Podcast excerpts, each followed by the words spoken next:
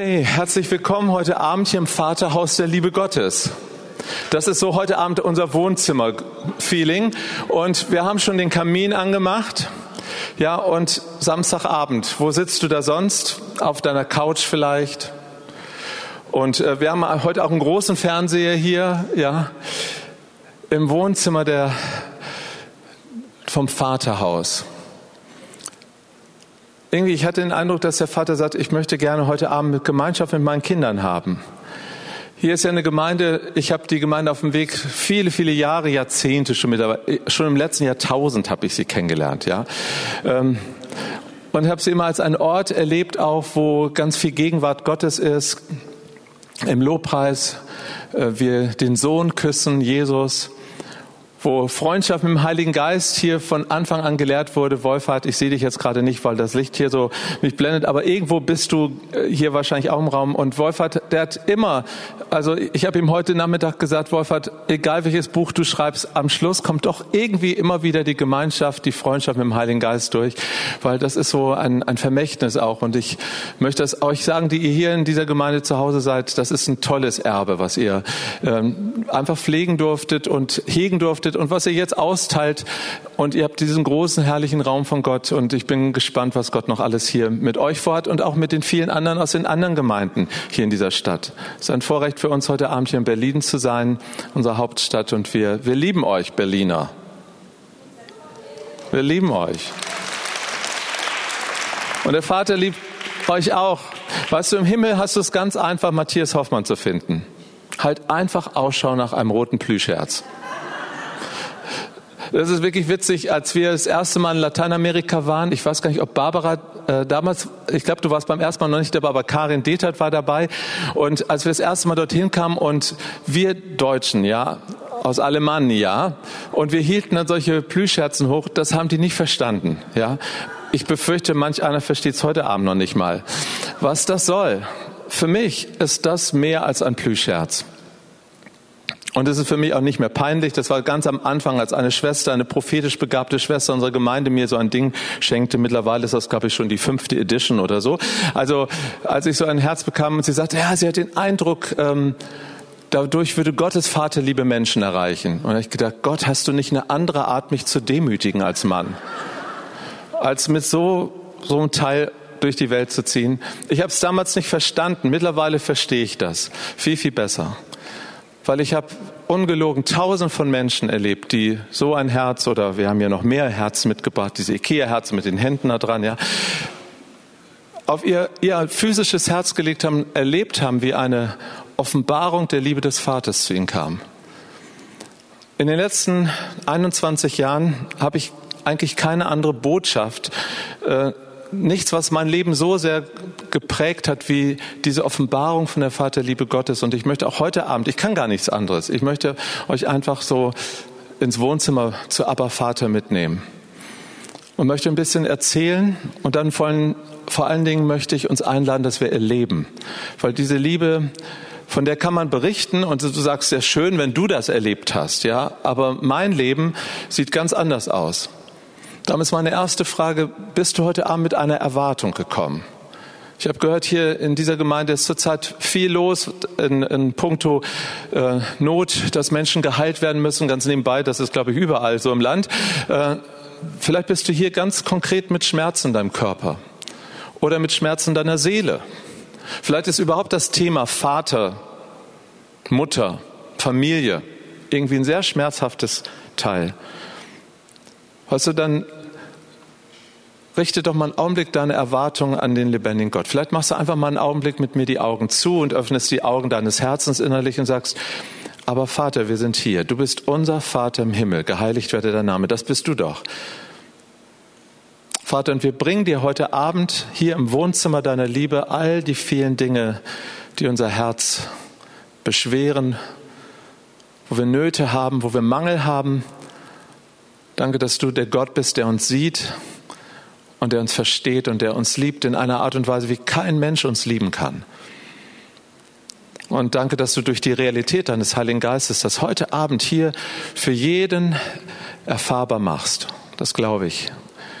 Ich bin gespannt, wie du das wieder neu machst. Sei willkommen, Vater. Es ist mir ein Vorrecht, hier mit meinen Geschwistern diesen Abend zu verbringen in deiner Gegenwart. Und breite du dich aus über jeden einzelnen König Jesus, nimm du deinen Platz hier ein als der Herr aller Herren und der König aller Könige. Über alle Mächte und Gewalten, auch in dieser Stadt, in unserem Land, nimm deinen Platz ein. Du alleine bist würdig. Amen.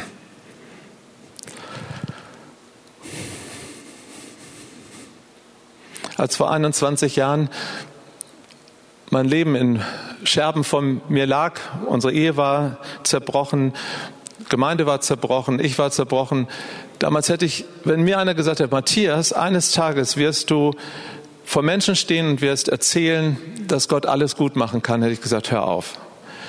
Äh, ich kann das alles nicht mehr glauben, ich kann es nicht mehr hören. Ich bin viele Jahre selber Pastor in einer charismatischen Szene gewesen und ich konnte manchmal es nicht ertragen, hatte fast eine Allergie gegen all die Wundergeschichten, die Menschen erzählten, wenn du es selber nicht erlebst.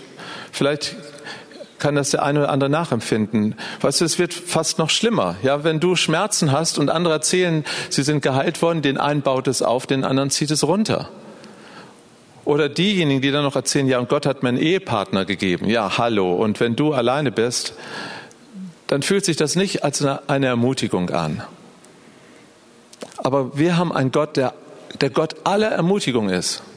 Wenn du mal deine Bibel, mal so ein Bibelstudium machst, wie oft von Gott so gesprochen wird, der Gott aller Hoffnung, der Gott aller Barmherzigkeit, der Gott allen Trostes.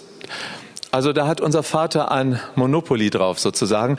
Der, der besitzt die Schlossstraße, die Parkallee, alles besitzt. Der, der besitzt alle, alle Ermutigung, die wir Menschen brauchen. Ich hatte so den Eindruck, dass heute Abend hier Menschen sind, die brauchen richtig Trost.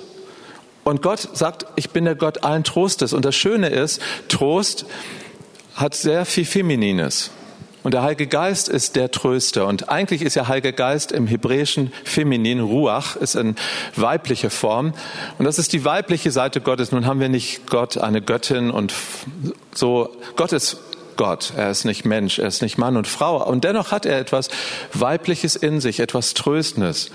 Ich will euch trösten, wie eine Mutter eintröstet, sagt der Prophet Jesaja. Wenn du heute Abend hier bist und du brauchst so Trost, ja, weißt du, ich kenne das selber, wenn keiner einen verstehen kann, das, wodurch du gehst, vielleicht gerade gehst oder gegangen bist, womöglich kann das kein anderer Mensch verstehen.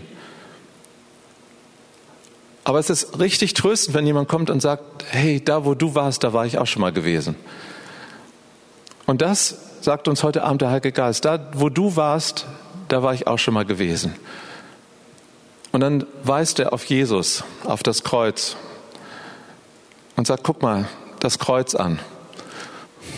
Guck das Kreuz an. Da war ich schon mal gewesen. Tiefer geht es nicht. Wenn du dich richtig tief fühlst, ein Tiefpunkt deines Lebens, tiefer geht es nicht.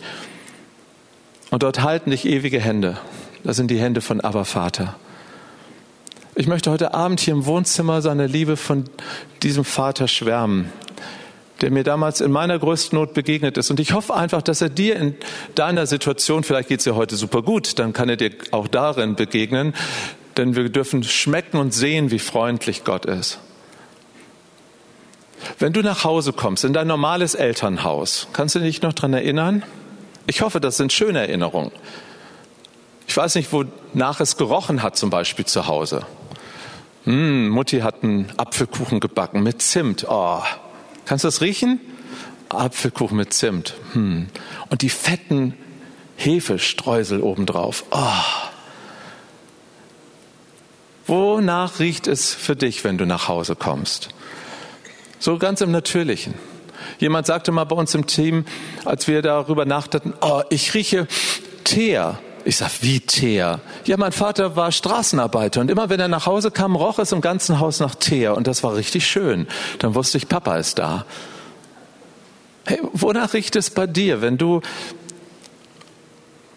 an deinen Vater, an deine Mutter denkst?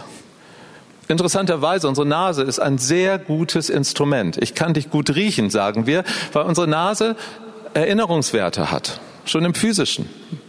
Ja. Wonach mag es wohl riechen im Vaterhaus der Liebe Gottes? Da, wo Gott zu Hause ist. Hey, ihr Bibelkenner, Was sagt die Bibel darüber? Wie ist es in Gottes Gegenwart? Vor dir ist Freude die Fülle. Hey, Gott ist kein Trauerklos. Oh Gott sei Dank. Mein Papa, hey, jetzt muss ich mal richtig protzen und prahlen von meinem Papa. Das ist ja auch dein Papa. Boah, das ist die humorvollste Person im ganzen Universum. Ja, man sieht es an seinen Kindern hier in Berlin. Die strahlen das geradezu aus. Ja, die, die sind nicht die, die, kaum zu halten. Ich mag The Chosen, ja, ich oute mich. Ich mag The Chosen. Kennt jemand The Chosen? Oh, da, das ist mein Jesus. So, wenn du einen anderen hast, okay, mag für dich gesegnet sein. Ich liebe es, dass Jesus in diesem, ähm, in dieser Serie dargestellt wird als einer, der total Humor hat. Und ich mag es, vor allen Dingen die Szene, ich verrate schon mal, Staffel 3, auf Englisch gibt's sie ja schon, da geht Jesus mit seinen Jüngern ins Wasser und die planschen miteinander wie Freunde. Die spielen so Hahnkampf, so mit auf Schulter setzen und so. Weißt du, weil religiöse Menschen können das nicht denken. Ich war mal vor vielen Jahren in einer Gemeinde eingeladen und der Pastor erzählte mir, dass er aus einer sehr religiösen Ecke kam, fast sektiererisch. Also die waren so drauf, dass sie eigentlich alles, was Spaß machte, muss Sünde sein. Selbst Musik machen muss Sünde sein. Also haben sie ihre Musikinstrumente zerkloppt, richtig teure Violinen und alles mögliche. Alles wurde, keine Bilder, nix. Also so richtig asketisch lebten die. Und aus so einer Gruppe kam er raus und dann hat er Jesus nochmal neu in der neuen Freiheit kennengelernt. Und jetzt kamen wir mit so einem Vaterseminar dort in seine Gemeinde. Und ich habe gesagt, oh Mann, das wird was werden, weil, hey, wir sind Kinder.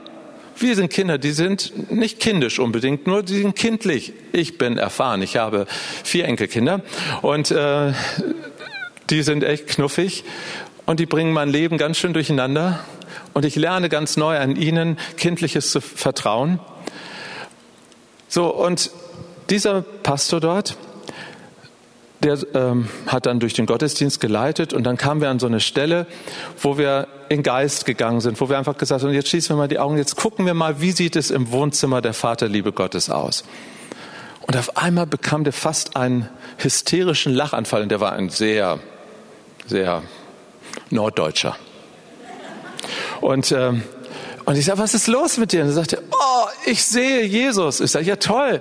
Und ich sehe den Vater. Ja, wunderbar. Und was machen die? Die spritzen mich nass. Wir sind draußen im Garten und die spritzen mich nass. Und dann sagt, sagt er, und das Coolste ist, und ich habe den Wasserschlauch bekommen und habe den Vater nass gespritzt. Nachher hat mir dieser Pastor gesagt, Matthias, das ist, das ist ja nur einfach eine ein Gedanke, ein Impuls, ein Gefühl gewesen. Aber er hat gesagt, sowas hätte ich nie denken können, nie fühlen können, weil das war nie in meiner, meinem Gottesbild, in meiner Sicht von Gott. Ich bin total anders erzogen worden, geprägt worden. Wie nett ist dein Gott? Wie nett ist dein Gott? Wie, wie humorvoll, wie, wie liebevoll. Ist er netter als den nettesten Menschen, den du kennst? Also das fände ich fair. Wenn Gott Gott ist, muss er doch netter sein als der netteste Mensch, den ich kenne. Ist er liebevoller als der liebevollste Mensch, der dir jemals begegnet ist?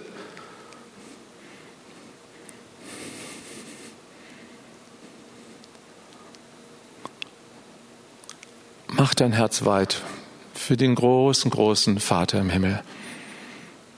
Weißt du, Gott ist so viel größer, als wir uns das überhaupt vorstellen können. Es ist erstaunlich, dass die einfachsten, äh, die, die komplexesten Dinge aus den einfachsten Substanzen bestehen. H2O, Wasser. Wir Menschen bestehen zu vielen, vielen Prozent, ich glaube 70 Prozent aus Wasser, aus H2O. Ja? Warum verlaufe ich hier nicht? Und du auch nicht.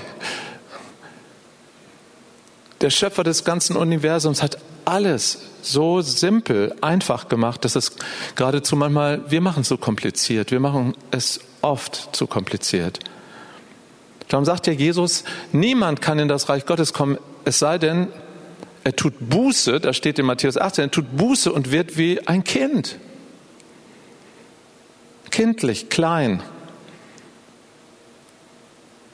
Die Tür ins Vaterhaus der Liebe Gottes ist so klein, da passen nur Kinderfüße durch. Da passen nur Kinderherzen rein. Jesus hat es mal so formuliert. Und jetzt darfst du mal bitte den Bibeltext einblenden. Ich muss mich mal umdrehen, weil ich habe eine andere Bibelübersetzung. Das ist die Schlachter, glaube ich. Ja, genau. Euer Herz erschrecke nicht, glaubt an Gott und glaubt an mich. Steht in Johannes 14. Im Haus meines Vaters sind viele Wohnungen. Wenn nicht, so hätte ich es euch gesagt. Ich gehe hin, um euch eine Stätte zu bereiten. Und wenn ich hingehe und euch eine Stätte bereite, so komme ich wieder und werde euch zu mir nehmen, damit auch ihr seid, wo ich bin. Wohin ich aber gehe, wisst ihr und ihr kennt den Weg. Thomas spricht zu ihm, Herr, wir wissen nicht, wohin du gehst und wie können wir den Weg kennen? Jesus spricht, ich bin der Weg und die Wahrheit und das Leben. Niemand kommt zum Vater als nur durch mich. Wenn ihr mich erkannt hättet, so hättet ihr auch meinen Vater erkannt. Und von nun an erkennt ihr ihn und habt ihn gesehen. Philippus spricht zu ihm, Herr, zeig uns den Vater. Und so genügt es uns bis dahin. Zeig uns den Vater und es genügt uns. Das ist die Passage, durch die bin ich vor oh, 50 Jahren Christ geworden. Jetzt werde ich 65, war damals Teenie, 14, 15 Jahre. Und das war eine Bibelpassage, die habe ich in einem Sonntagmorgen Gottesdienst gehört in meiner First Baptist Church, wo ich zum Glauben gekommen bin. Und ich habe damals nicht gewusst, dass dieser Bibelvers oder diese Passage mein ganzes Leben prägen wird, dass da eigentlich mein ganzes Leben drin schon liegt. Es fängt schon an, euer Herz erschrecke nicht. Ich bin ein Schisser. Ich habe oft Angst. Ich habe oft Angst vor dem Leben. Ich habe oft Angst, es nicht zu schaffen. Und ich brauche es, dass dieses Wort Gottes mir das immer wieder sagt, fürchte dich nicht, fürchte dich nicht, ich bin bei dir. Und ich habe gedacht, wann, wann werde ich endlich mal das nicht mehr nötig haben? Und dann hat der Vater gesagt, ist es denn so schlimm, wenn ich dir das immer wieder sage? Bleib abhängig von mir. Ganz nebenbei, Jesus hat auch gesagt, ohne mich könnt ihr nichts tun. Und nichts ist nichts. Kinder wissen, dass sie nicht alles können. Kinder kommen, sagen, Papa, Mama, hier, putt gemacht oder so. Ich glaube, viele Christen haben irgendetwas falsch gelehrt bekommen oder sich selber ausgedacht, dass wenn du zu Jesus kommst, dann macht er dich so fit, dann musst du es alleine schaffen. Ohne mich könnt ihr nichts tun. Wir sagen oftmals, ja, alles ist Gnade. Was ist denn Gnade? Gnade ist ein unverdientes Geschenk. Etwas, was du dir nicht erarbeiten kannst. Glaube ist nie eine Leistung. Glaube ist keine Leistung. Glaube ist Vertrauen, ist ein Geschenk der Gnade. Noch nicht mal glauben kann ich alleine es machen. Habt Glauben Gottes, sagt die Bibel. Also Glaube, der aus Gott geboren ist. Und den dürfen wir empfangen. Kinder haben eine wunderbare Gabe, sie können empfangen. Also Gummibärchen gehen immer. Und Schokolade und sowas, ja. Das, das geht immer.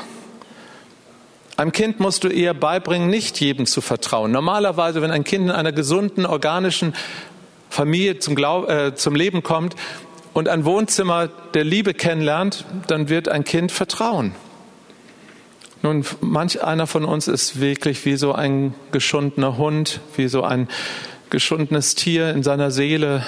Du hast Vertrauen nicht gelernt in deiner Ursprungsfamilie oder vielleicht sogar auch nicht in der Gemeinde, wo du lange Zeit gelebt hast. Menschen haben dich enttäuscht, du selber hast dich enttäuscht und vielleicht denkst du sogar, dass Gott dich enttäuscht hat.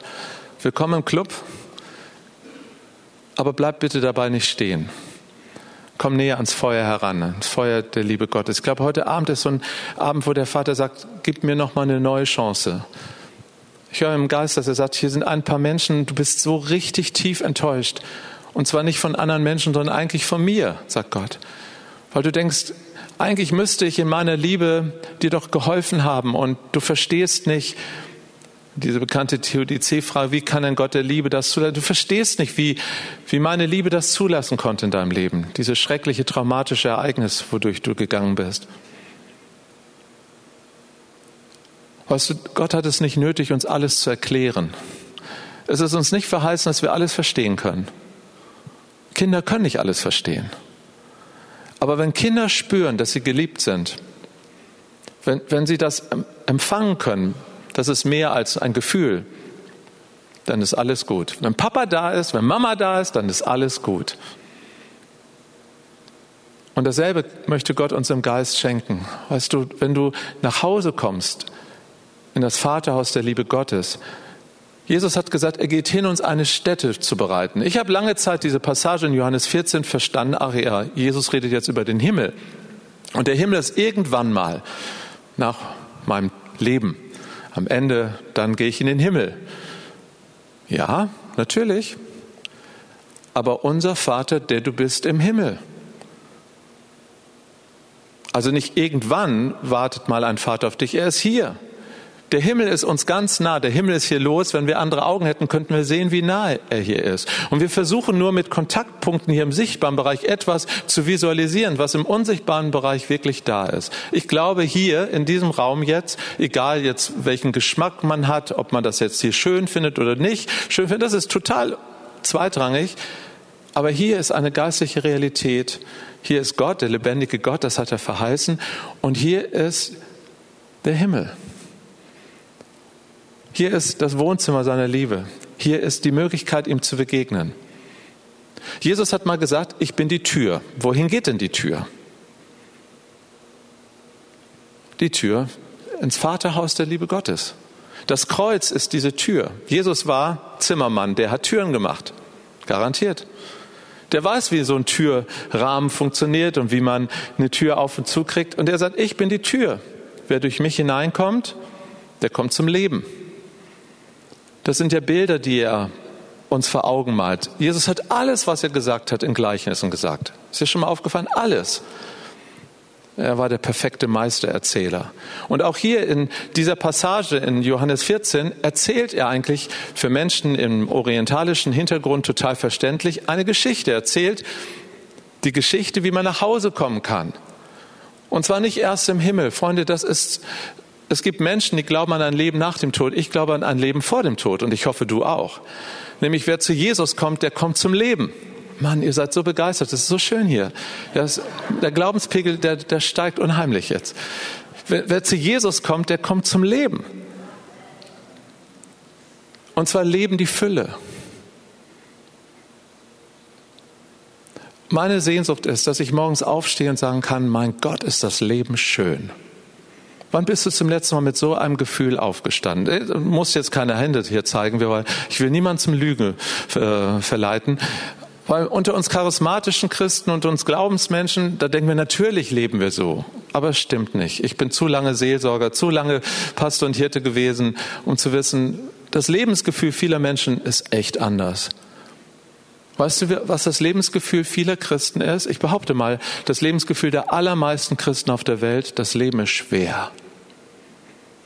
Nachfolge Jesu ist schwer. Ich muss mein Kreuz täglich auf mich nehmen. Ist das die Wahrheit? Ja, ein Teil der Wahrheit ist das. Und du sollst das nicht auch einfach nivellieren und unter den Teppich kehren. Aber das ist nicht die Grundmelodie im Vaterhaus. Das ist die Melodie, die herrscht draußen vor der Tür. Jesus erzählt uns in Lukas 15 diese Geschichte von den beiden Söhnen. Ich liebe sie. Und ich denke, manchmal hören wir solche Geschichten, dann haben sie so einen langen Bart für uns und wir denken, das kennen wir alles schon. Also wenn du in Lukas 15 diese Geschichte von dem Vater und den Söhnen eintauchst, und das kann man auch als Frau, also ganz gendermäßig ist Gott sowieso, ne? also wir sind ja die Braut, also wir Männer müssen lernen, Braut zu sein. Und ihr Schwestern, ihr dürft lernen, Sohn zu sein, also Erbe zu sein. Also Gott ist total gender. Er hat das überhaupt erfunden. Er ist ein Genderman, ein Gentleman. Also mein Vater, der erzählt durch Jesus diese Geschichte uns. Und Jesus sagt, ich erzähle euch jetzt vom Vater die Geschichte. Und dann malt er diesen Vater vor Augen. Und ich hoffe, du, wir sind alle so bibelfest. Ja. Wie wird dieser Vater beschrieben? Ein himmelreicher Mann, ein, ein Patriarch, wie es im Buch steht, ein, einer, der ganz viel Besitz hat, der zwei Söhne hat. Und der eine, der lässt sich auszahlen. Und wir kennen natürlich alle, wir wissen, ach, das ist der verlorene Sohn und ja, der landet bei den Schweinen und dann irgendwie äh, kommt er nachher nach Hause zurück. Natürlich kennen wir das. Ich habe noch die ganzen Bilder aus der Kinderbibel vor Augen, du auch, ja, wenn du eine Kinderbibel hast, das ist eine der Hauptgeschichten dort drin. Aber aufgepasst, aufgepasst. Dort, wo wir denken, dass wir uns schon auskennen, dort, wo wir kennen, denken, wir kennen das, wie das zu Hause ist, da haben wir manchmal blinde Flecken. Denn beide Söhne, von denen Jesus uns erzählt, und er meint damit ja die ganze Menschheit. Wir wissen, die verlorenen Söhne, das sind die, die von Gott weggehen, die oder nie bei ihm waren wirklich. Und die anderen, die zu Hause gebliebenen, das sind die Pressbüter, steht da sogar. Die Ältesten, das sind Gemeindeleiter, haben wir nachher daraus gemacht, das Wort Pressbüter, ja. Das sind die, die immer schon mit, Gott gelebt haben, Gott gedient haben. Und beide leben nicht im Wohnzimmer der Vaterliebe Gottes. Ich frage dich heute Abend ganz persönlich, lebst du in diesem Lebensraum der Vaterliebe Gottes? Ist das dein Zuhause, dein tägliches Zuhause? Ich sagte, ich war dort nicht immer zu Hause, wirklich nicht. Ich war sogar Pastor und ähm, war Redner auf Konferenzen und ich war dort nicht zu Hause. Ich habe dort immer wieder mal Stippvisiten gemacht in dieser Gegenwart Gottes. Aber ich war dort nicht zu Hause und nicht, weil ich mich falsch angestrengt hatte, weil ich ihn nicht kannte, den Vater nicht in der Tiefe, ich kannte sein Herz nicht. Denn das Problem in Lukas 15 bei den beiden Söhnen ist, sie kannten den Vater nicht. Hätte der verlorene Sohn seinen Vater gekannt, der wäre doch nie weggegangen, oder? Was für ein fantastischer Vater. Was für ein gnädiger Vater, der einem nicht Vorwürfe macht. Hast du es noch vor Augen? Was ist die Reaktion, als der verlorene Sohn zurückkommt? Sieht aus wie ein Schweine, Junge, sagt der Vater, habe ich dir gleich gesagt, und solange du deine Füße unter meinen Tisch schreckst, sagt der Vater das Nein, niemals. Wenn du und ich, wenn wir aus der Schweinerei unserer Sünde zu Gott umkehren, hast du jemals gehört, dass Gott gesagt hat, ja, jetzt mache ich dich fertig. Musst du erstmal richtig tief runter. Ich muss dich erstmal bestrafen. Du musst eine Lektion lernen. Ist das die Stimme Gottes? Niemals. Barmherzig und gnädig und gütig ist er viel mehr, als ein Vater es kann.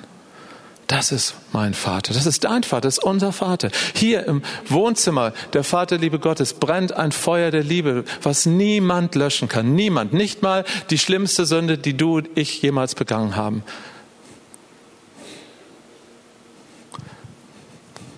Weil die Garantie ist nicht in uns, die ist in ihm. Er hat uns geliebt, als wir noch Sünder waren, nicht erst als wir stubenreine Jungs und Mädchen wurden. Sind wir doch eh nicht, oder? Also wenn meine Enkelkinder zu Besuch kommen, weiß ich, es wird wieder gekleckert und es fällt irgendwas um und irgendwas geht wahrscheinlich wieder kaputt. Werde ich sie nicht mehr einladen deshalb? Nein. Ich habe jetzt so alles Kleber zu Hause und jedes Mal, wenn sie kommen, wird dann erstmal unter dem Tisch was ausgelegt, weil ich schon weiß, da fällt was um. Also wir haben die Gabe des Kleckerns bei uns in der Familie. Du auch? Ist das schlimm? Kriegt Gott eine Krise, weil wir Sünder sind, weil wir sündigen können? Das weiß er. Mein Problem ist, dass wir in den Kirchen so stark darauf fixiert sind, auf Thema wie Sünde, Gericht und all diese Dinge, die ja da sind, aber für die Gott schon längst eine Lösung geschaffen hat. Hallo, dafür ist Jesus gestorben. Im Vaterhaus der Liebe Gottes, im Wohnzimmer, da wird nicht über Sünde geredet, Freunde. Und über Hölle und Verlorenheit, das glaube ich nicht. Und da wird gelacht und da wird gedankt und da wird sich erinnert, was Gott alles getan hat. Da werden die Schätze miteinander geteilt. Das Leben bei Gott ist Leben zu finden. Wenn, wenn du in deinem Glaubensleben, ja, wir nennen es sogar Glaubensleben, nicht Leben hast, Freund, dann bist du noch nicht richtig nach Hause gekommen. Dann ist dir das vielleicht passiert, was dem älteren Sohn passiert ist. Er stand nämlich vor der Tür. Der dachte, er hat den Vater gehört, drin, wie der Vater gesprochen hat zum verlorenen Sohn und wie er auf der Party war. Er hat das gehört. Und du kannst sagen, ja, ich kenne doch die Stimme Gottes, ich habe sie gehört. Ja, aber sie ist drin und du bist draußen, draußen vor der Tür und das ist nicht unser Platz. Dafür ist Jesus gekommen, er ist am Kreuz gestorben, damit die Tür aufgeht und dass wir alle freien Zutritt haben. In demselben Augenblick, an dem Jesus sein Leben gab, zerriss der Vorhang im Allerheiligsten, der das Allerheiligste trennte vom Heiligtum. Und im Volksmund Israels damals wurde dieser Vorhang Leben genannt. Ähm, als Jesus sagt, ich bin der Weg, die und das Leben, viele wissen das, das ist meine, meine Grundoffenbarung, die mir Gott gegeben hat. Weg, Wahrheit, Leben, das waren die drei Portale zum Tempel. Man ging durch den Weg in den Vorhof, durch die nächste Portal, die Wahrheit genannt wurde, gingen die Priester hinein ins Heiligtum und der letzte Vorhang, das war sogar in der Second Edition im Tempel, in den Jesus beschnitten wurde und hineingegangen ist, schon als Baby, wurde Leben genannt, der Vorhang, der das Allerheiligste trennte. Das ist ein Bilderbuch. Die Bibel ist ein Bilderbuch, weil Kinder können Bilderbücher lesen. Meine einjährige Enkeltochter Timea, die liest, die setzt sich hin und dann da, da, da, da, da, da, da, da, guckt sie die Bilderbücher an. Das ist das, was sie lesen kann. Die Bibel ist ein Bilderbuch. Das heißt nicht ein Märchenbuch. Bitte nein aber ein Buch voller Bilder, die Geschichten, die dort drin stehen, von Abraham, von Mose, das sind doch alles Bilder, damit wir uns identifizieren können. Die Geschichten, die Jesus erzählt hat. Geschichten werden am Lagerfeuer erzählt, am Kamin, im Vaterhaus, da erzählt uns Gott diese Geschichten. Komm rein, sagt er, bleib nicht draußen vor der Tür stehen. Ist ja aufgefallen, dass der Vater in Lukas 15, er verlässt die Party und geht raus dem älteren Sohn entgegen. Zweimal geht der Vater entgegen. Dem verlorenen Sohn läuft entgegen. Das liebe ich. Er rennt. Aber dem älteren Sohn geht er auch entgegen und das, er holt sie beide rein. Das ist sein Herz. Er will uns reinholen, ganz nah in eine, eine echte Beziehung, in ein Zuhause, in einen Lebenskreis. In den Evangelien wird uns eine Begebenheit erzählt aus dem Leben Jesu. Da freuen sich dann immer die Baptisten Jesus stand im Wasser, ganz viel Wasser, bis zum Bauch mindestens. Er stand im Wasser. Und er ließ sich taufen von seinem Vetter Johannes. Ne? Und dann freuen sich die Pfingstler und dann kam der Heilige Geist. Also der kam. Ne? Wie eine Taube. Nur nicht so wie die Stadttauben hier in Berlin oder bei uns, sondern so eine schöne weiße Taube, muss dir vorstellen. So ein Sinnbild. So, so ein bisschen wie Picasso die Taube gemalt hat. So, so, so kam der Heilige Geist, ja. Und jetzt freuen sich die Vaterherzler und dann kam die Stimme aus dem Himmel. Du bist mein geliebtes Kind, mein geliebter Sohn, an dem ich meine ganze Freude habe. Ich glaube, da ist Jesus wirklich nach Hause gekommen.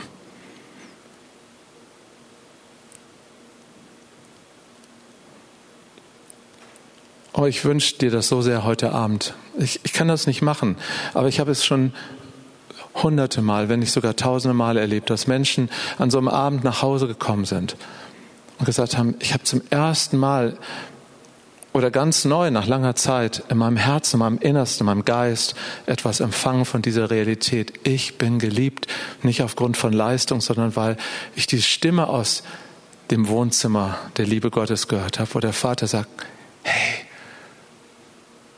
du bist mein Kind. Du bist meine wunderbare Tochter, mein wunderbarer Sohn, für den ich alles gebe. Ich habe dich nicht mit Gold und Silber erkauft, sondern mit dem Blut, meinem Herzblut. Weißt du, das ist Jesus, ist das Herz des Vaters. Darum liebe ich dieses Symbol so sehr. Er ist das Herz des Vaters. Ich habe einen Vater mit einem weichen Herzen. Ich habe keinen herzlosen Gott. So viele Christen auf der Welt dienen in starren Systemen einem herzlosen Gott und sind dann auch nicht glücklich. Sind gehorsam wohl möglich, ja, wunderbar. Sie kennen Prinzipien, Gesetze, alles in Ordnung, aber wenn du das Herz des Vaters kennst, weißt du, was dann passiert? Dann hörst du irgendetwas und sagst, das riecht nicht nach Aber, das riecht nach Gesetz. Das riecht nach einem Schema, einem logischen Schema vielleicht, aber das riecht nach Papa. Ganz anders. Und dann kannst du etwas anderes sehen und hören, was du überhaupt nicht verstehen kannst, was gar nicht mit der Logik deines Kopfes in Verbindung ist. Und du riechst daran und sagst, oh, das riecht wie Abba. Keine Ahnung, aber so ist mein Vater. Und das ist Beziehung.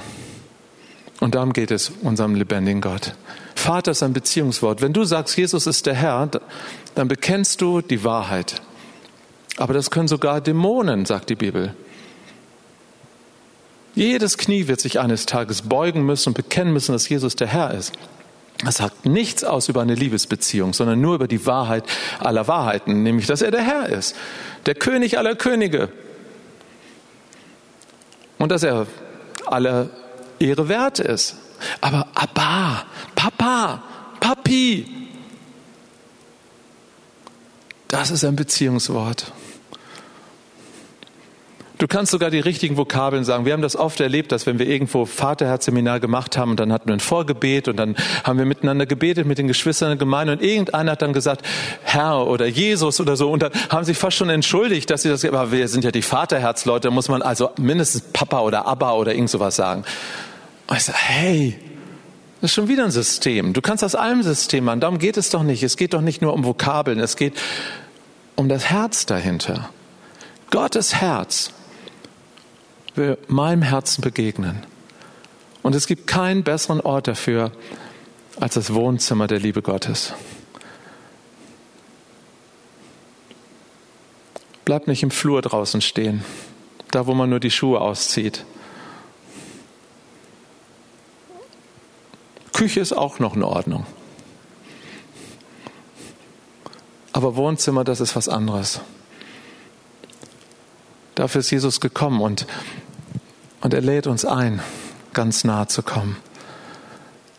Als sein Leben zerriss, zerriss der Vorhang, der das Allerheiligste trennte von den Menschen. Einmal im Jahr durfte der hohe Priester dort hineingehen und hat für die Sünden des Volkes das Opfer gebracht. Nun, wir wissen, wir Bibelkenner wissen, dass Jesus der hohe Priester ist, unser hoher Priester. Unser Melchisedek, nenn dein Kind bitte nicht so. Äh, der, der, der König der Gerechtigkeit. Das ist er. Unser König und Priester und Prophet. Alles in einer Person.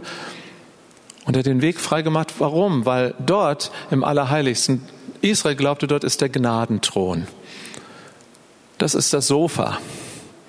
Das ist der Sessel. Das ist der Ort, wo unser Papa sitzt. Und dort durfte niemand hin im Verständnis des alten Bundes. Nur der hohe Priester hat das Blut eines Lammes dorthin gesprengt, damit die Sünde vergeben ist. Wisst ihr, im alten Bund dreht sich alles um Sünde.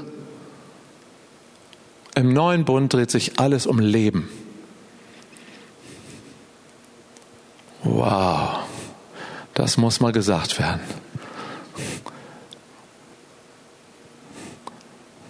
Nochmal, ich bagatellisiere Sünde nicht. Dafür ist Jesus gestorben und hat einen hohen Preis bezahlt. Aber weißt du, wenn du sagst, Jesus ist die Tür und du gehst nie durch die Tür, wenn die, das Kreuz die Tür ist, ja, wohin geht denn das Kreuz? Wohin führt denn die, in eine Beziehung? Wozu bin ich denn gerettet worden? Immer damit ich Sonntag für Sonntag oder Tag für Tag komme und sage, ich bin ein armer Sünder, bitte vergib mir, mach mich heilig, mach mich rein. Das klingt doch alles richtig aber es hat das Ziel nicht erreicht. Ich stehe draußen vor der Tür, so wie viele Christen vor dem Kreuz stehen, das Kreuz sogar anbeten und sagen, was für eine Tür haben wir bekommen? Eine Tür, die geöffnet ist. Ja, und gehst du durch diese Tür? Wohin gehst du? Wohin gehe ich? So viele Jahre habe ich draußen vor der Tür gelebt und habe Menschen sogar erzählt, wie wunderbar das Leben da drin sein muss. oh, bitte komm hinein. Komm hinein. Und weißt du was, du darfst sogar so kommen, wie du bist. Noch voll die Baustelle. Voll mit der Gabe des Kleckerns gesegnet. Unvollkommen, unperfekt. Und voll geliebt. Den Rest schafft er. Das schafft er mit dir und mit mir, mit uns. Keine Sorge. irgendwann wird ein Kind auch mal stubenrein. Dauert seine Zeit. Wir müssen alles lernen. Gott hat uns so geschaffen, schon als natürliche Wesen, dass wir alles lernen müssen. Im Geistlichen genauso. Wir dürfen die Dinge lernen. Und es dauert Zeit. Und vergleich dich nicht mit anderen. Vielleicht dauert es bei dir ein bisschen länger oder geht es ein bisschen schneller. Dann werd nicht stolz. Papa schafft das. Komm rein ins Wohnzimmer. Komm hinein in, in diese Atmosphäre, in der Jesus zu Hause ist. Man sagt, alles ist gut. Weißt du, wenn, wenn Jesus bei dir ist, dann passieren wunderbare Dinge. Also einmal, du weißt, dass er für dich gestorben ist, für deine Sünde, für all das, was falsch ist. Und vor allen Dingen für all das, was bei dem anderen falsch ist. Das ist auch ganz wichtig. Du weißt, dass du nie alleine bist. Jesus hat mal gesagt, ich bin nie allein, denn der Vater ist immer bei mir. Hey, das ist total wichtig. Vielleicht gibt es noch ein paar Leute, so wie mein Herz tickt. Mein Herz hat ein großes Loch gehabt, eine Laufmasche, ein Leben lang, bis Jesus mir geholfen hat, dass ich mich einsam gefühlt habe. Selbst unter vielen Menschen habe ich mich sehr einsam gefühlt. Und ich dachte, wer kann dieses Loch jemals stopfen? Und dann habe ich geheiratet und das hat also es nicht besser gemacht, sondern dann habe ich auf meine Frau eine Bürde gelegt, dass sie dieses Loch stopfen muss mit ihrer Liebe. Das konnte sie auch nicht und daran wäre unsere Ehe fast zerbrochen. Ich danke Gott, dass er rechtzeitig gekommen ist und dass er mir und uns gezeigt hat, hey, das muss ein Mensch auch nicht. Das kann ein Mensch gar nicht. Im Wohnzimmer der Vaterliebe Gottes darf ich das entdecken dürfen, lernen dürfen, wie wunderbar das ist, wenn Gott meinen Mangel ausfüllt. Was ist dein Mangel?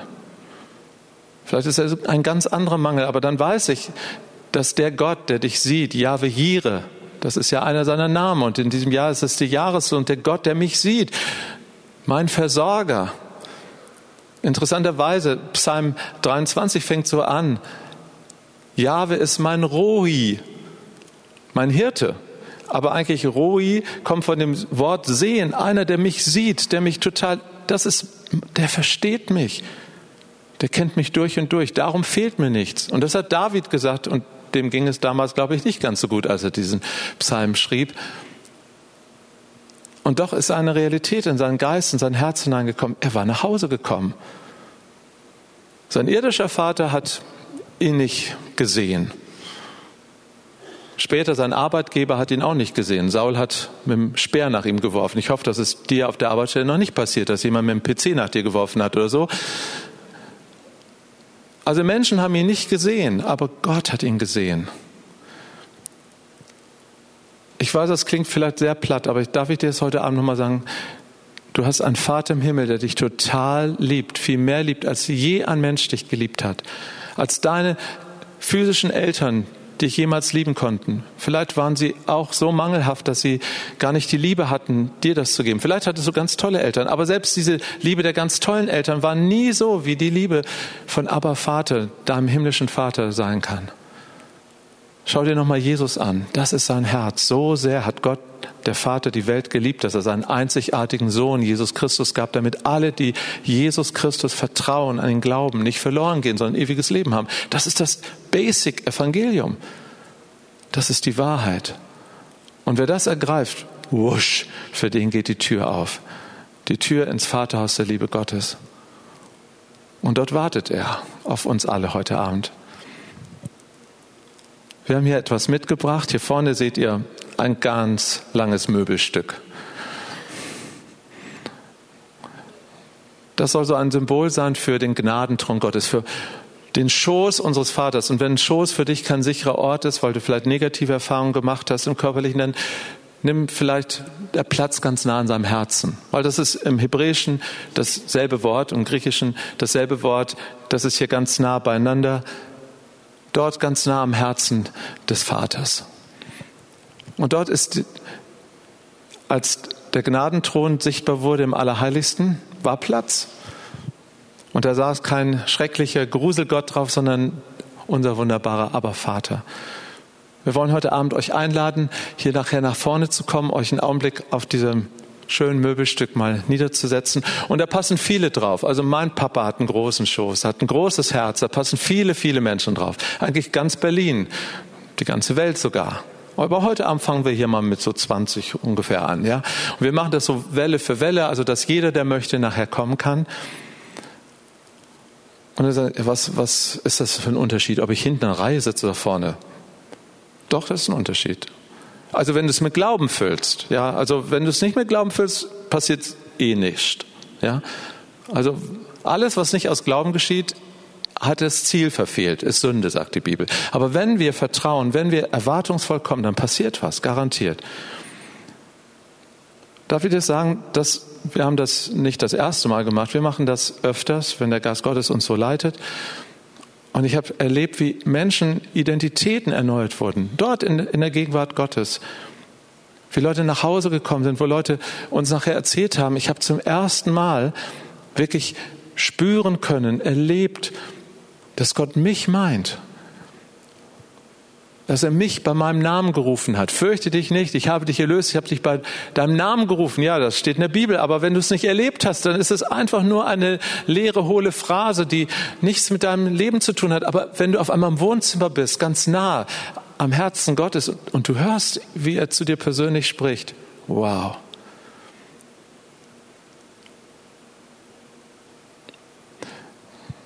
Dann haben wir noch was mitgebracht. Also vielleicht kann man das jetzt dort hinten nicht sehen. Karin, bist du so lieb? Nimmst mal so einen Segenschirm hoch. Das sind keine Regenschirme, das sind Segenschirme. Und der Regenbogen gehört uns, Freunde. Also deshalb ist er bunt, weil so, das ist die Lieblingsfarbe von Abba Vater.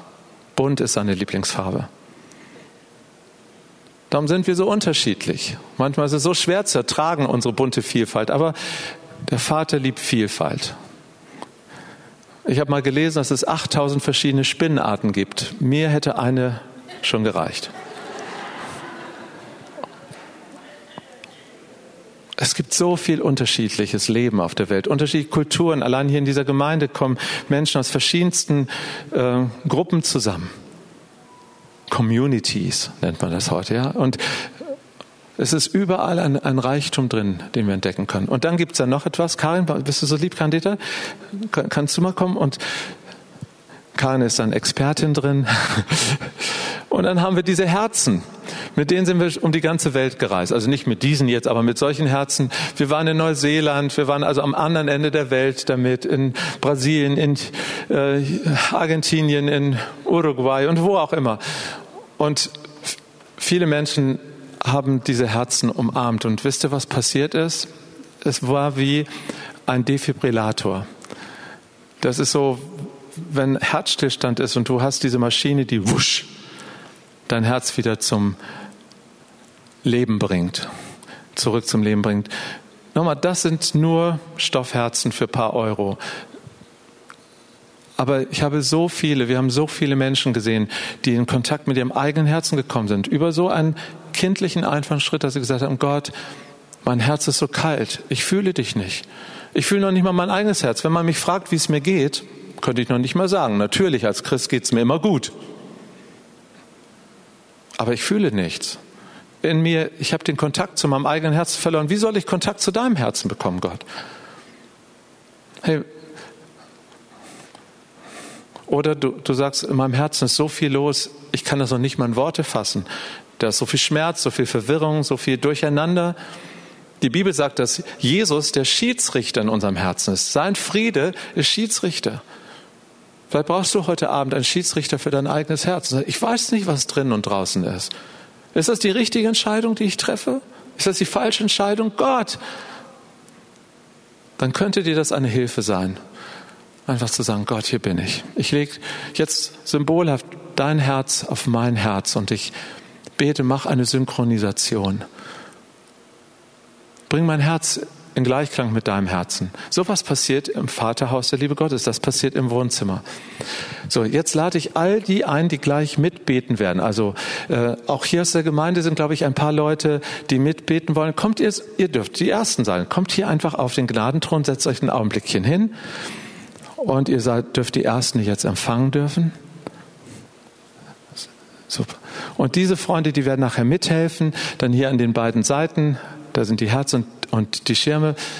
Und wir werden das nachher so machen.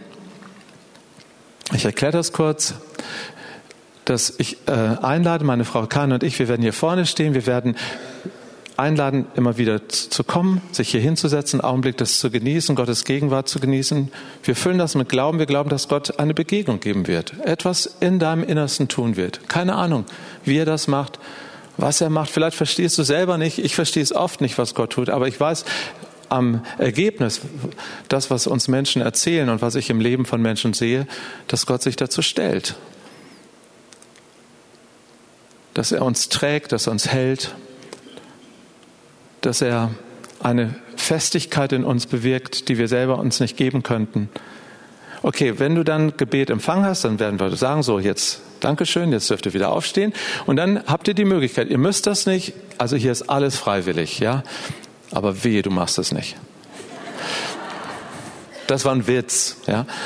Äh, dann kannst du hingehen, vielleicht ist dieser Schirm für dich ein, ein Symbol, wo du sagst, ich brauche Schutz, einen Schutzschirm oder ich brauche dieses Behütetsein. Ich merke einfach, so viel in meinem Leben, es regnet überall rein, ich brauche den Segen Gottes an dieser Stelle. Dann kriegst du, kommst du hin, sagst Schirm oder Herz, Schirm, Scham, Melone, ja, und äh, und dann werden die Freunde dir so einen Schirm geben und vielleicht wird einer für dich beten, vielleicht auch nicht, vielleicht weil wir sind ja nur diejenigen, die im Sport, habe ich, ich habe meinen Freunden gesagt, wir sind heute Abend diejenigen, wir helfen dir so wie, ich kam immer nicht über den Bock beim Sport, äh, Springen im Sportunterricht. Ich weiß nicht, wie es jemandem auch noch so ging. Und da war immer jemand, der hatte so mit angepackt und mit bisschen rübergeholfen. So verstehen wir uns heute Abend. Wir wollen einfach ein bisschen mithelfen. Und das Eigentliche macht der Vater.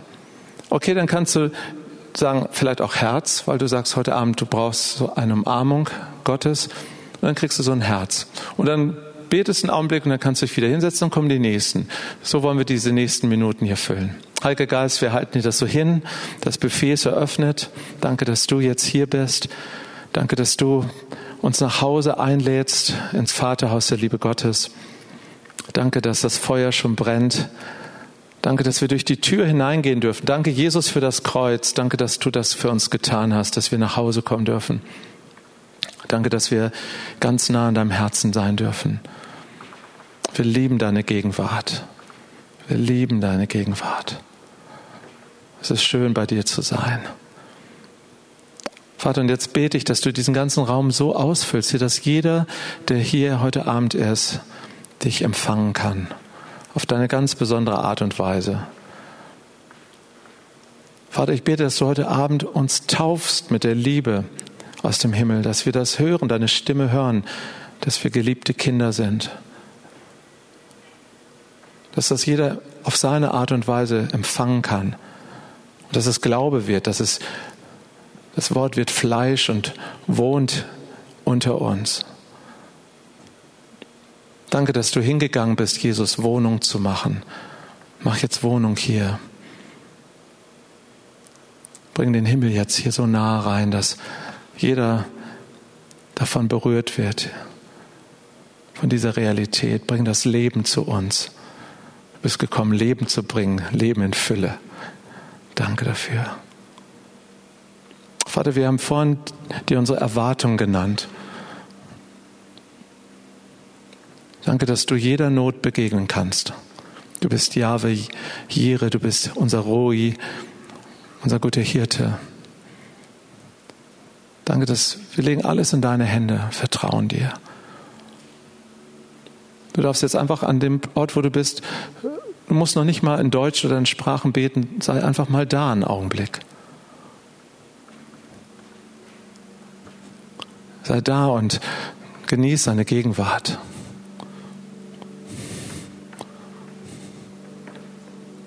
Der Immanuel ist hier, Gott mitten unter uns.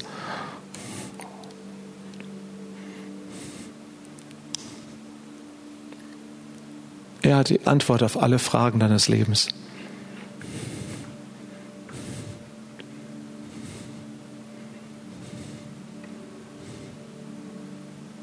Ein Gott, der Wunder tut. Und ein Wunder davon bist du, dass du lebst, dass du, dass du hier bist, dass du überhaupt lebst. Darf ich dich daran erinnern, es gab so viele Situationen, dass du nicht mehr hättest hier sein dürfen. Unfälle, vor denen er dich bewahrt hat. Und schon von Anfang an, wo der Feind versucht hat, dein Leben gar nicht in Existenz kommen zu lassen. Du bist ein Wunder auf zwei Beinen. Der Vater sagt heute Abend zu dir, du bist mein Wunderkind und mein Wunschkind bist du. Du bist meine Erwählte, my chosen, mein erwählter Sohnemann. Und ich liebe dich mit einer ewigen Liebe und ich werde dich immer lieben, egal wie die Umstände sind.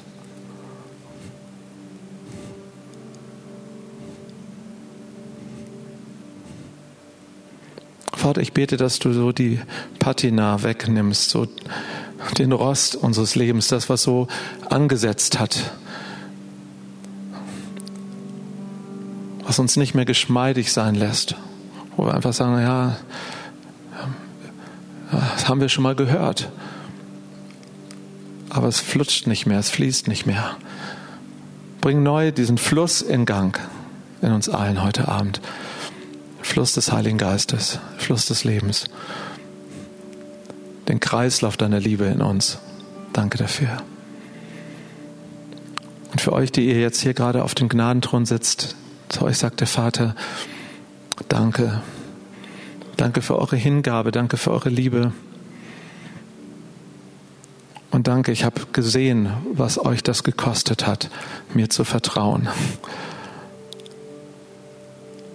Ihr seid kostbar für mich, wertvoll und wertgeachtet in meinen Augen.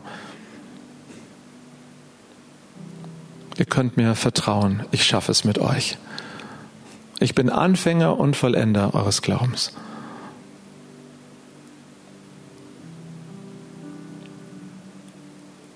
Vielen Dank. Ihr dürft jetzt gerne eure Plätze hier einnehmen als Mitbeter und Karin kommst du zu mir. Und jetzt wird ganz viel Platz sein hier. Also gefühlt können jetzt hier 100 Menschen gleich Platz nehmen, also so nacheinander. Aber kommt doch einfach. Wer möchte auch auf den Gnadenthron sich einladen lassen? Auf, Im Wohnzimmer der Vaterliebe Gottes. Die Demütigen bitte zuerst und okay, super. Schön, dass ihr kommt. Ich denke, ihr schafft das so miteinander zu sehen, dass Gott. Hey, schön, dass ihr da seid. Füllt ruhig aus und wenn es voll ist, dann kann man warten, dann geht ja gleich weiter. Für mich ist das ein Sinnbild für Erweckung. Wisst ihr, ich träume davon, dass ganze Städte, ganze Dörfer, unser ganzes Land, ich möchte so wie Christo der Verpackungskünstler sein. Ich möchte ganz Berlin einpacken in mein goldenes Tuch und möchte der Welt sagen, wie, wie wunderbar es ist, mit Gott zu leben. Oh, ihr seid so herrlich dünn, ihr schafft das da, siehst du, wunderbar. Das war Papa auch. Und Halleluja, dass Corona irgendwie vorbei ist, so, ne, hier für uns, dass wir so nah wieder beieinander sitzen. Guck mal, da ist sogar noch ein Platz. Ja, komm schnell. Super. So. Darf ich euch jetzt einladen, dass ihr eure physischen Augen mal schließt und eure Augen des Herzens, so wie der Apostel Paulus das sagt, dass ihr sie öffnet dass er in meinen geistlichen Raum guckt, in das Wohnzimmer seiner Liebe. Wem das hilft, du kannst ja richtig das sagen, Vater, zeig mir dein Wohnzimmer. Wie sieht es da aus? Zeig mir den Raum. Du, du bist hingegangen, Jesus Wohnung zu machen. Zeig mir diesen Ort. Du willst Wohnung machen für mich, dass ich bei dir leben kann. Und das ist das Erste, was ich euch sagen will im, im Namen Jesu als Botschaft des Himmels direkt zu euch. Gott sagt, du bist zum Leben berufen. Er ruft dich ins Leben hinein und alles, was nach Tod riecht, sei es Krankheitsmächte, die nach dir greifen und dich antackern wollen, sei es Umstände, Beraubung, Mangel, vielleicht ganz komisch diffuse Angriffe, all das gehört nicht in das Wohnzimmer, gehört nicht in den Lebensraum hinein. Das bleibt draußen vor der Tür, sagt Jesus. Und ich spreche jetzt in seinem Namen Autorität über dein Leben aus. Und du kannst das mit mir tun, weil du bist sein Kind, seine Tochter, sein Sohn. Sprich in seinem Namen Autorität aus. Bleib draußen. All das, was nach Tod riecht, bleibt draußen.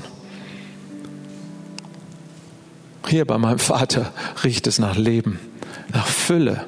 Das mehr als genug. Ich zerbrich auch diesen Armutsgeist, den viele von uns vielleicht durch Generationskette als Kriegsenkel, Kriegskinder erlebt haben, so war nie genug da. Irgendwie man muss immer darum kämpfen. Wir sind in einem der reichsten Länder der Welt zu Hause, wisst ihr das? Und wir haben immer noch Mangel. Wie kann das kommen? Das ist nicht Wahrheit. Die Wahrheit ist anders. Wir sind himmelreich. Wir sind seine Kinder.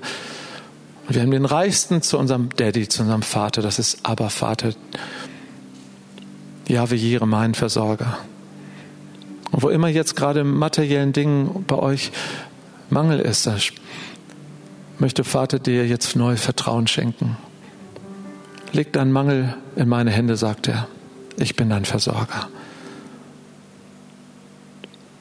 Vielleicht ist es auch Mangel an Beziehung. Vielleicht fühlst du dich übersehen, alleine.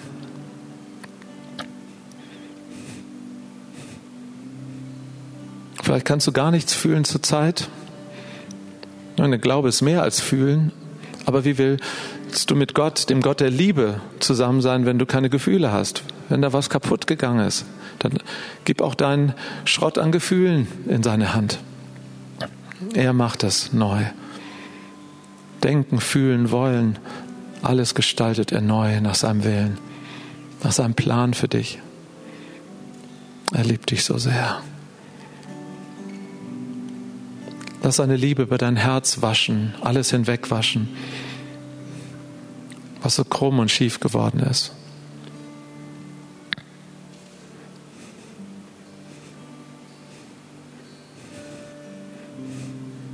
Ich bin dein Vater, sagt er, und du bist mein Kind. Und ich tröste dich wie eine Mutter, und du bist mein Kind. Und ich bin auch dein Bräutigam und du bist mein Geliebter, meine Geliebte.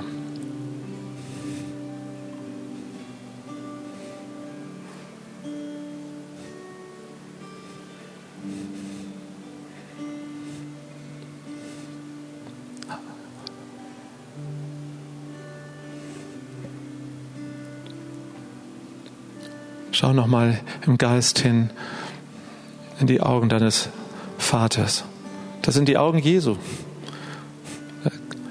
Jesus hat gesagt, wer mich sieht, sieht den Vater.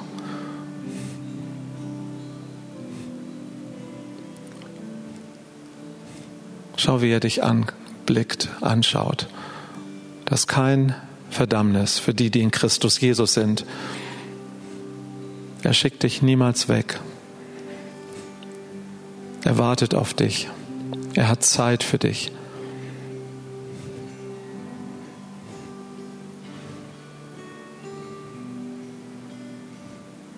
Vielleicht möchtest du jetzt ihm in deinem Herzen auch nochmal antworten und sagen, ja, und ich liebe auch dich. Und ich vertraue dir. Und ich gehe weiter mit dir, den nächsten Schritt. Und ich lebe mit dir im Vaterhaus. Ja, Vater, lehre mich im Vaterhaus deine Liebe zu leben, Tag für Tag. Nicht draußen vor der Tür. Hier ganz nah bei dir, wo es Feuer brennt, da will ich sein. Amen. So, jetzt dürft ihr wieder die Augen gerne öffnen. Und das Wunderbare ist, diesen Ort, den nimmst du mit, auch wenn du jetzt gleich aufstehst. Du nimmst ihn mit. Und du, ich ermutige dich, such ihn sogar zu Hause. Such ihn, vielleicht ist es dein Sessel, wo du immer gerne sowieso sitzt. Vielleicht ist es irgendein Platz, vielleicht sogar draußen in der Natur irgendein Ort, wo Gott zu dir so sprechen möchte wo ihr euer Date habt, wo ihr euren Treffpunkt habt, wo er Tag für Tag gerne mit euch reden will. Sucht diesen Ort. Wo ist das Wohnzimmer Gottes in deinem Leben? Ich frage dich. Das kann sogar dein Arbeitsplatz sein, am PC wirklich oder wo auch immer, die Werksbank oder wo auch immer. Ich habe schon gehört, dass Muttis, der einzige sichere Ort für Muttis mit kleinen Kindern ist die Toilette. Ja, auch da kann der Gnadentrunk Gottes sein. Er kann überall sein, wo, wo Gott sich finden lässt. Also such ihn bitte. So, ihr dürft jetzt gerne aufstehen. Wenn ihr wollt, dürft ihr nochmal die nächste äh, Segnung empfangen unter dem Segenschirm oder Herz. Und die nächsten dürfen kommen auf den Gnadenthron.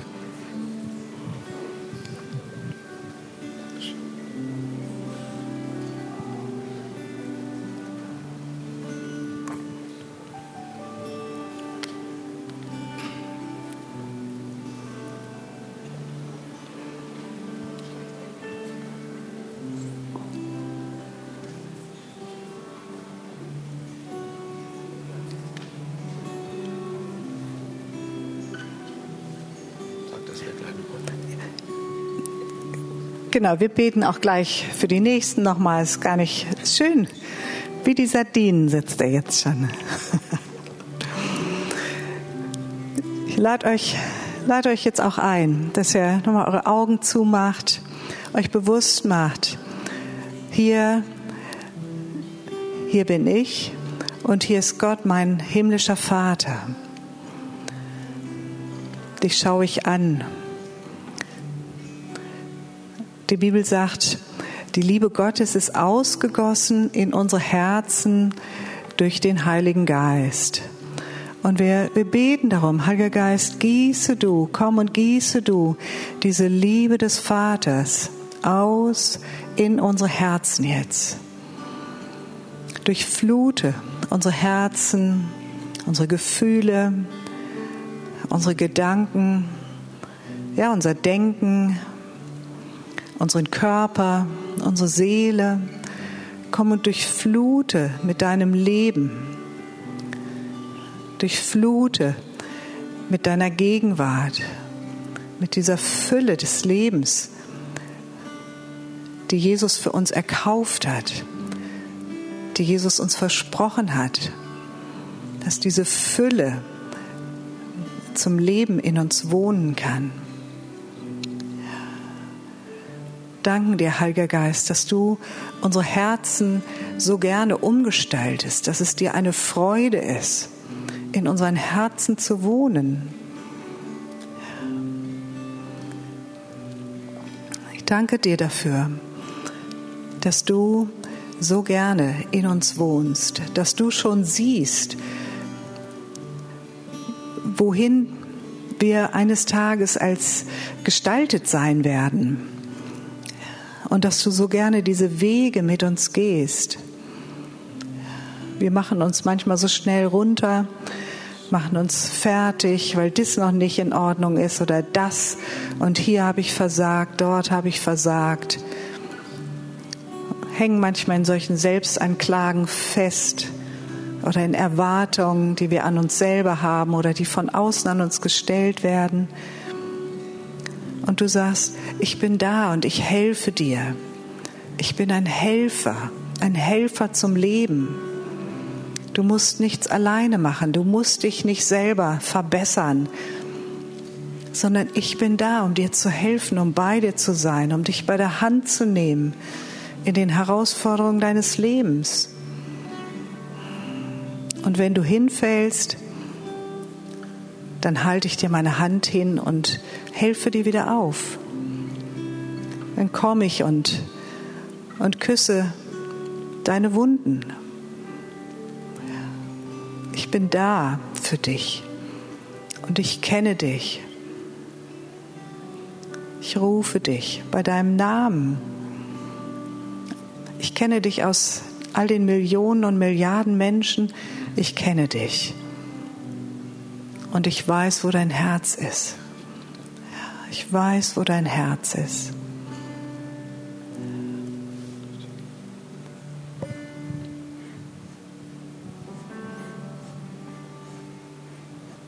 Nimm nochmal einen tiefen Atemzug seiner Liebe und dann senden wir dich ins Leben. Denn dafür sind wir geschaffen worden. Wir sind fürs Leben geschaffen worden, für ein prickelndes, abenteuerliches, glückliches Leben. Und das mitten vielleicht sogar in Kämpfen und Schwierigkeiten. Ich glaube, niemand war so glücklich wie Jesus auf dieser Welt. Und doch war er der Mann der, der Leiden und der Schmerzen. Und so wird er mit dir gehen, egal ob es Höhen oder Tiefen sind. Er ist bei dir. Du gehst an seiner Hand. Und dieser Ort, dieser safe place, dieser sichere Ort, der, der ist bei dir, der bleibt bei dir. Also wenn ihr jetzt gleich aufsteht, ihr dürft auch gerne hier nochmal zu einer Segenstation gehen. Vergiss nicht, du nimmst das mit und das Leben ist in dir. Berufen zum Leben bist du. Amen. Seid ihr so lieb, macht Platz, fröhlichen Stuhlgang und jetzt kommen die Nächsten.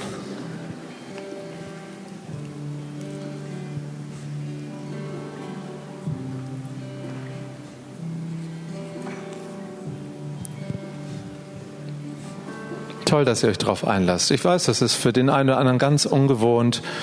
Was soll das? Aber gewöhn dich an anders, das lernen wir ja gerade.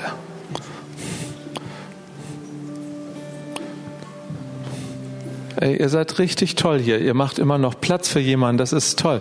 Das ist, das ist eine Lektion für uns. Ja, Platz machen für Menschen, die kommen werden. Unverhofft kommt oft. Aber für die anderen beten wir auch gleich noch. So, jetzt seid ihr dran. Seid ihr wieder so lieb? Schließt die Augen, die äußeren Augen, öffnet die inneren Augen. Der Vater ist hier. Du bist nicht allein, er ist bei dir. Und er ist für dich und er ist für dich und er ist für dich. Ich soll dir in seinem Namen sagen, dass du bist nicht eine Enttäuschung für mich, sagt er. Wo du das vielleicht manchmal empfunden hast, dass du eine Enttäuschung bist, dass du nicht genug bist, nicht gut genug bist. Der Vater sagt, so sehe ich dich nicht. Das ist der Verkläger der Kinder Gottes, der dir so etwas einflößt. Aber das ist nicht mein Herzschlag. Mein Herzschlag ist ein anderer, sagt er. Wenn ich dich sehe, dann habe ich Freude in meinem Herzen. Wenn ich dich sehe, dann jubel ich. Wie es in Zephania 3 heißt, dann hüpfe ich in die Höhe und bin begeistert über dich. dann sage ich, das ist mein Sohn, das ist meine Tochter, das ist mein Erwählter. Das ist mein Herz. Ein Herz voller Liebe. Ein Herz voller Leidenschaft.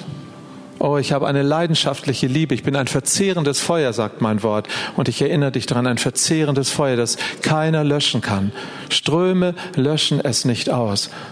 Meine Liebe brennt für dich so heiß, so hell. Ich bin das Licht.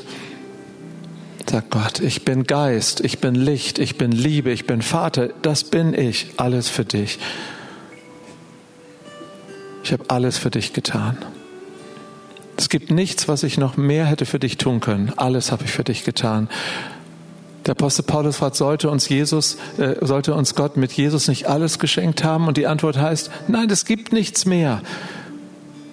Jesus, der schönste Jesus, der höchste Preis, den hat der Vater für dich bezahlt, weil er etwas in dir sieht, was es wert ist. Du bist wertvoll. Du bist schön in meinen Augen. Du bist kostbar. Du bist kein Schandfleck. Du bist mein Lobpreis.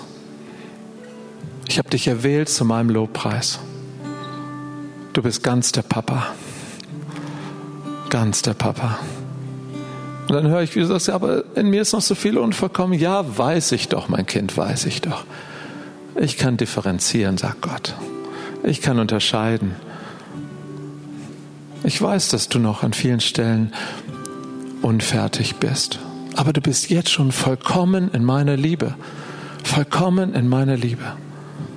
Vollkommen geliebt. Du bist vollkommen geliebt, von allen Seiten umzingelt mit Liebe. Nur Güte und Barmherzigkeit werden dir folgen dein Leben lang. Hörst du? Nur Güte und Liebe, Güte und Gnade umgeben dich. Das ist der Lebensraum. Lebe nicht unter deinen Möglichkeiten. Komm immer wieder nach Hause. Komm rein, komm, komm ins Wohnzimmer, meine Liebe. Komm an mein Herz und da bleibe. Bleib bei mir. Bleib in meiner Liebe. Bleib in meinem Wort. Bleib in meinen Verheißungen für dein Leben. Ich habe doch Verheißungen über dein Leben ausgesprochen. Bleib da drin in diesen Verheißungen. Bleib in meiner Nähe. Und gerade wenn du dich so fühlst, als ob du sagst, ich kann nichts mehr, ich kann nichts mehr, genau, dann bleibst du einfach. Dann bleibst du sitzen bei Papa auf dem Schoß. Und Papa kann. Dein Gott kann. Er ist der Mächtigste, der Stärkste, ist die größte Kraft im ganzen Universum. Das ist dein Vater Gott. Und er liebt dich immer und ewig, das hat er versprochen. Ich habe dich je und je geliebt, von Ewigkeit zu Ewigkeit. Hörst du?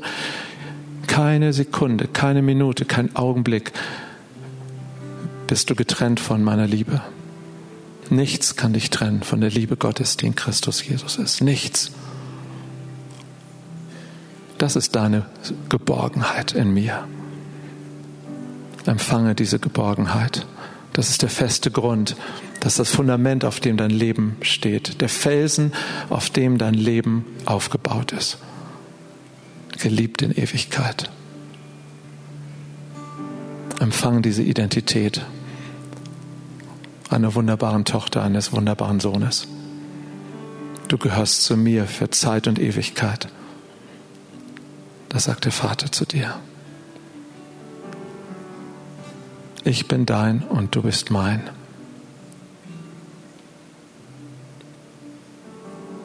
Halleluja. Hui. Tut das gut? Öffnet mal die Augen, guckt mich mal an. Ihr seht schon ein bisschen erlöst aus, finde ich. Nein, ihr seid erlöst. Aber Mama tut so gut, einfach diese Wahrheit. Wisst ihr, das Schöne an unserem Dienst ist, jedes Mal, wenn wir so ein Wochenende oder so sind, sagen die Leute mal, vielen Dank, das haben wir alle schon gewusst. Ja, das haben wir alles gewusst. Hier oben, aber es ist hier angekommen. Kommt es heute Abend bei dir hier an? Vielleicht magst du noch mal kurz deine Hand mal auf dein Herz legen. Vater, versiegel das in unseren Herzen. Dass es dort bleibt, dass es dort ankommt und bleibt, dass es nicht geraubt wird. Amen. Dankeschön. Seid ihr so lieb, macht auch wieder Platz für die Nächsten. Guck mal, da ist noch sind einige, die warten auf euch, wenn ihr noch Gebet haben wollt. So, und die nächsten dürfen gerne kommen. Vielen Dank.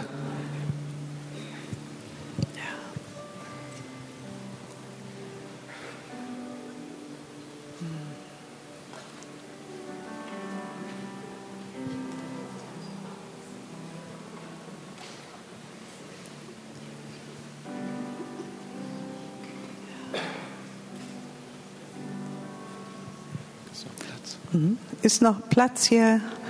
Ein, zwei Leute, drei. Mhm. Das ist jetzt hier in der Mitte. Super. Möchte auch die Augen mal zumachen, ganz da sein. Das ist jetzt dein Moment ist dein Moment. Du kannst in die Augen schauen des Vaters, der dich mit, mit seiner Liebe, mit seinem ganzen Wohlwollen, mit seiner Freundlichkeit anschaut. Und er sagt, du bist geliebt. Du bist geliebt schon von Ewigkeit her. Du bist ein Gedanke in meinem Herzen geboren. Du bist kein Zufall, sondern in meinem Herzen war die Sehnsucht nach dir, meinem Kind. Ich habe ein sehnsüchtiges Herz nach dir. Mein Herz sehnt sich nach deiner Nähe, nach deinem Vertrauen. Und mein Herz sehnt sich danach, dir Gutes zu tun. Mein ganzes Wesen will dich segnen, will dir wohltun, will, dass dein Leben gelingt. Ich spreche das aus über deinem Leben, sagt der Vater, dein Leben soll gelingen. Und ich bin der Garant dafür. Ich bin der, der den Segen dafür gibt. Ich bin der, der dich führt, der dich leitet. Wenn du mich lässt, ich nehme dich so gern an deine Hand und führe dich. Du darfst dich bergen bei mir mit dem, was dich beschäftigt. Du darfst dich bergen bei mir mit dem, was dein Herz schwer macht und kränkt. Du darfst dich bergen bei mir mit dem, was deine Herzenswünsche sind. Mit dem, was dir Freude macht. Ich teile so gerne dein Leben mit dir und ich teile so gerne mein Leben mit dir. Ich habe mein, ja, ich habe den Himmel verlassen, um bei dir zu sein in Jesus und bin gekommen, um diese Tür aufzutun, dass du für immer bei mir sein kannst. Und das beginnt schon jetzt und ich sehe dich. Ich sehe dich in dem, was, was gut läuft und in dem, was schwierig ist. Ich sehe dich, als du ein Kind warst, was du erlebt hast Und ich komme gerne, ich komme gerne, nimm mich damit hinein, auch in diese Fragezeichen deines Lebens. Ich habe dich gesehen, als du aufgewachsen bist, als du erwachsen geworden bist, in deinen Entscheidungen. Aber ich bin immer da, um dir zu helfen und dich nah an mein Herz zu ziehen. Wenn ich an dich denke, dann ist Freude in meinem Herzen, dir Gutes zu tun. Du bist mir keine Last. Du bist mir eine Lust. Es ist mir eine Lust, dich mit meinem Segen und mit meiner Liebe zu beschenken. Und du bist keine Nummer, sondern du bist mein Kind. Und wenn wir beieinander sind, dann bin ich ganz bei dir. Ja, und der Vater sagt dir, du hast so lange funktionieren müssen. Wow. So lange hast du funktioniert, aber nicht bei mir. Kinder müssen bei mir nicht funktionieren. Du darfst leben. Und ich glaube, dass Gott dich ganz neu befreit, Dinge zu tun, die du vielleicht noch nie getan hast in deinem Leben, aber die du dir immer schon gewünscht hast zu tun. Es ist nie zu spät für eine glückliche Kindheit, sagen wir. Das stimmt, es ist nie zu spät. Vater möchte dich so gerne glücklich sehen. Und du darfst manchmal ein bisschen verrückter sein, als du jetzt schon bist. Weil wir sind verrückt worden vom Reich der Finsternis in das Reich des geliebten Sohnes Gottes. Du darfst Kind sein, kindlich. Nicht kindisch, naiv, dumm, dumm, aber kindlich, vertrauensvoll. Oh Gott möchte dir die Freude zurückgeben, die Freude am Leben. Alles, was so schwer geworden ist, das Joch will er wegnehmen. Er sagt, mein Joch ist sanft, meine Last ist leicht. Und jetzt küsst er dich mitten auf dein Herz. Amen. Amen. Guckt ihr mich auch noch mal an? Ich weiß, das Leben kann manchmal so hart sein, so schwer sein, ja. Voller Kämpfe, voller Herausforderungen. Aber vergiss die Freude nicht an Gott. David hat mal gebetet, dass er sich danach sehnt, dass Gott die Freude an der Errettung, an der Erlösung ihm wiedergibt. Ich weiß, wie sich das anfühlt. Ich hatte diese Freude verloren, viele Jahre. Und dass Gott mir das neu geschenkt hat. Wow. Hey, du bist so wertvoll, so kostbar. Das ist doch kein frommer Schnack, wenn ich jetzt sage, wenn du der einzige Mensch im ganzen Universum wärst, Jesus wäre auch für dich gekommen. Weil er etwas in dir sieht, was, was ihm so fehlen würde, wenn es nicht da wäre. Du kannst ihm etwas geben, was kein anderer ihm geben kann. Warum hat er dir den Geschmack gegeben, den du hast?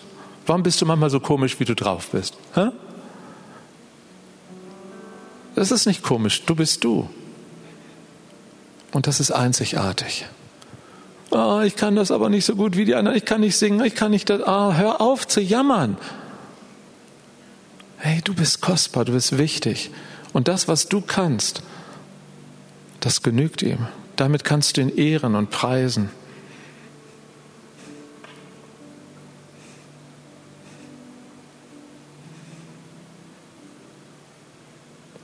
Amen. Ihr seid eingeladen, ihr dürft kommen. Da ist wieder Platz frei. Macht ihr bitte Platz nochmal? Und ich glaube, es sind noch ein paar da, die gerne auch auf den Gnadenthron wollen. Die kommt einfach auch jetzt nach vorne.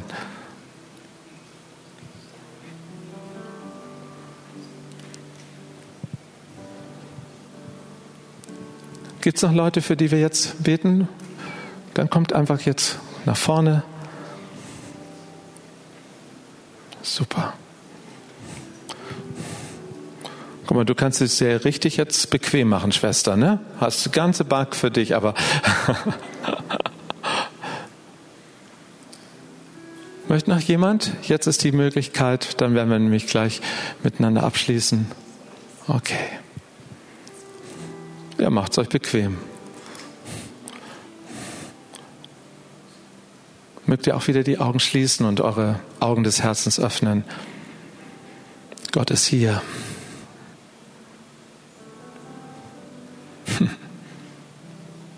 Der Gott, der Himmel und Erde geschaffen hat, der ist hier.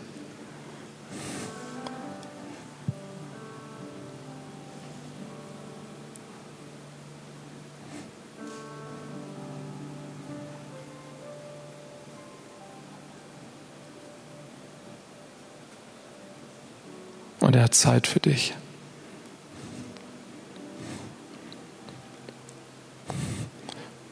So viele müssen immer funktionieren. Vielleicht hast du dein Leben lang funktionieren müssen und schnell, schnell, schnell. Du hast dein ganz eigenes Tempo, sagt Gott.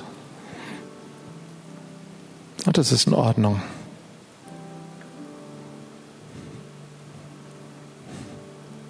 Deine Zeit steht in meinen Händen geschrieben.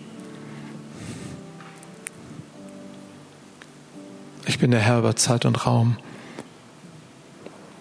auch über den Lebensabschnitten deines Lebens.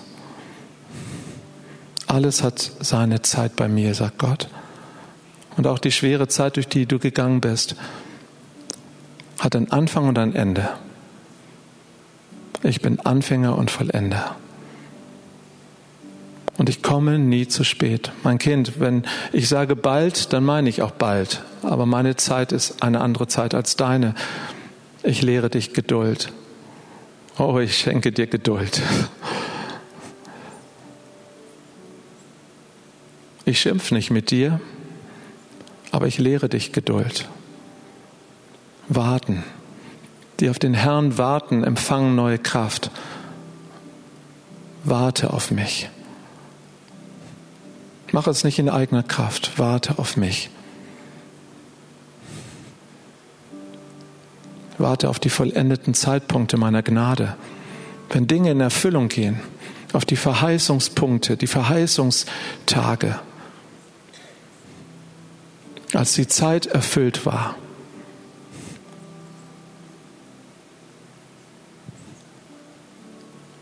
Der Vater will dich mit erfüllten Zeitpunkten segnen, wo das Maß voll ist, wo ein Zeitraum zu Ende ist, wirklich etwas Abgeschlossenes, etwas Neues beginnen kann und die losen Enden deines Lebens, wo du sagst, aber hier und da, das fühlt sich nicht an, als ob da was rund abgeschlossen ist, gut zu Ende gegangen ist. Das fühlt sich eher an wie abgebrochen, weggelaufen. Leg das in seine Hände. Er schafft das. Er bringt zu Ende und fängt Neues an. Er kommt nie zu spät. Halleluja vorbereitete Wege und Werke. Alles liegt bereit. Und ich höre, wie der Vater sagt, ich schaffe es mit dir, mein Kind. Ich vollende dich, mein Kind. Und es wird einen Tag geben, da wirst du einfach an meiner Hand weitergehen, in meine Herrlichkeit hinein. Und ich sage, vollendet. Gut. Gut gemacht. aber jetzt schon bin ich glücklich über dich. Du bist meines Herzens Freude, du bist mein Glücksgedanke, du bist mein, meine Wonne. Ich freue mich an dir, sagt der Vater. Der Vater möchte dir eine neue Sicht von dir selber schenken. Anders als du vielleicht selber manchmal gedacht und empfunden hast. Nicht zu hoch und nicht zu tief, sondern genau passend. Er sagt, schau mir in die Augen, mein Kind. Schau mir in die Augen, schau mein Angesicht an und ich werde dir zeigen, wie ich dich sehe. Nicht zu hoch und nicht zu niedrig. Genau passend. Du bist genau passend. Du bist ein Mensch meines Wohlgefallens. Ich habe Wohlgefallen an dir.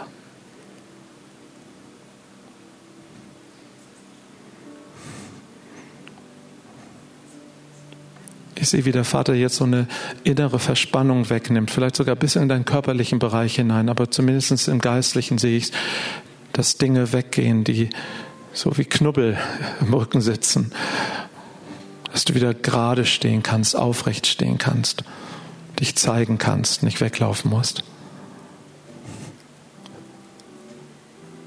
Du weißt, alles wird gut, weil er da ist.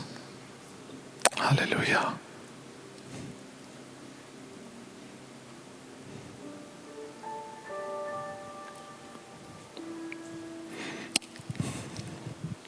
Amen.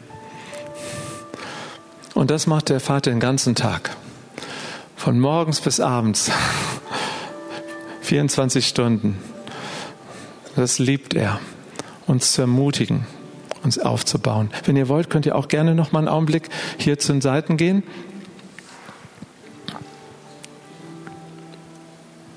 Aber du willst gar nicht mehr weggehen, ne?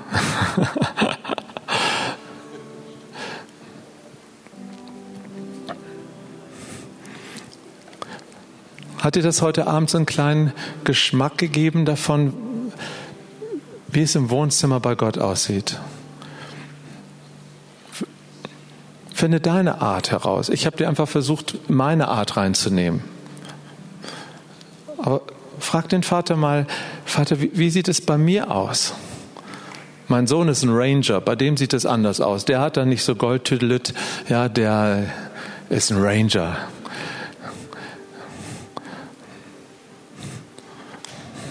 Vielleicht hat er sein Baumhaus oder sowas. Aber Gott ist nicht in eine Box einzusperren. Er, er hat uns so vielfältig gemacht. Aber worum es geht ist, und ich hoffe, das hast du heute äh, umarmen können, dass er wirklich dich meint und dass er eine Beziehung mit uns haben will. Dass er echtes Interesse an dir hat und dass er dich wirklich liebt Wirklich. Und das in Ewigkeit. Dass er nie aufhören wird, dich zu lieben. Egal, was du gemacht hast.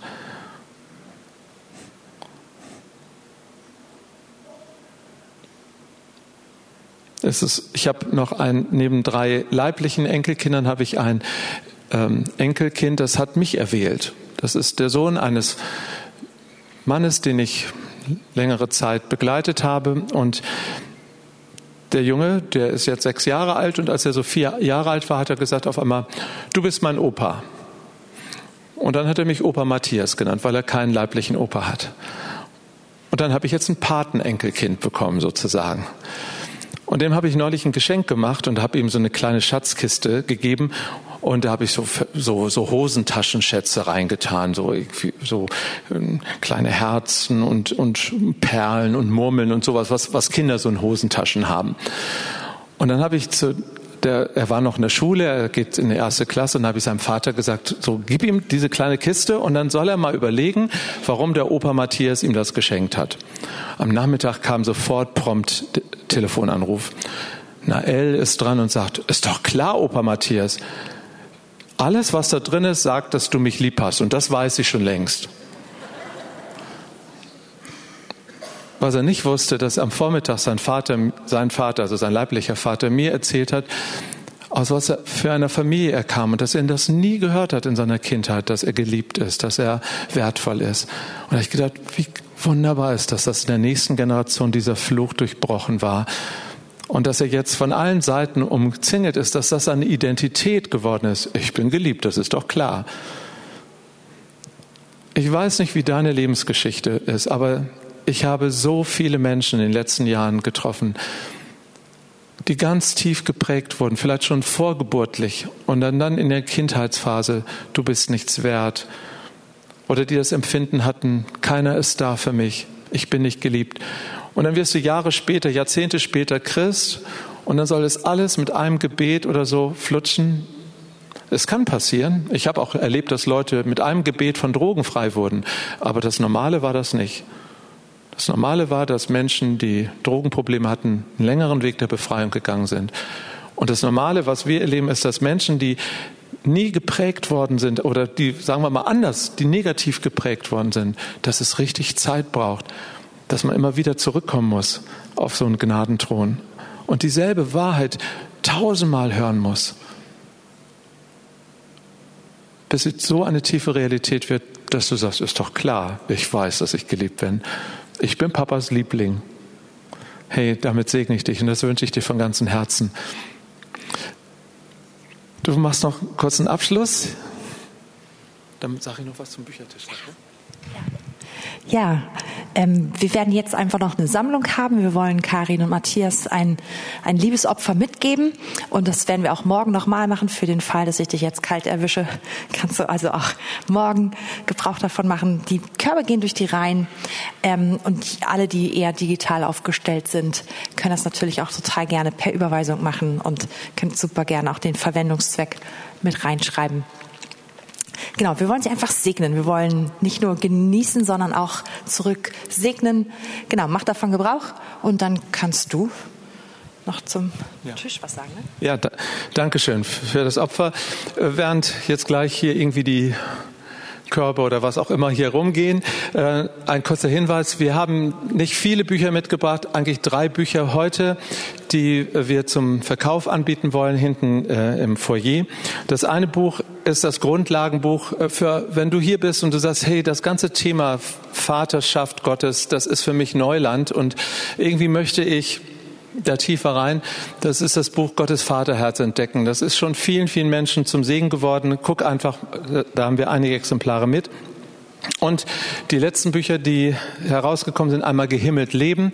Da geht es um diesen Lebensstil im Wohnzimmer bei Aber Vater zu sein. Und damit das ganz praktisch werden kann, haben wir noch ein Andachtsbuch, jeden Tag in der Liebe des Vaters, geliebt leben. Das für jeden Tag eine kurze, hilfreiche Hinwendung vom Wort Gottes her und ganz praktische Einübungen.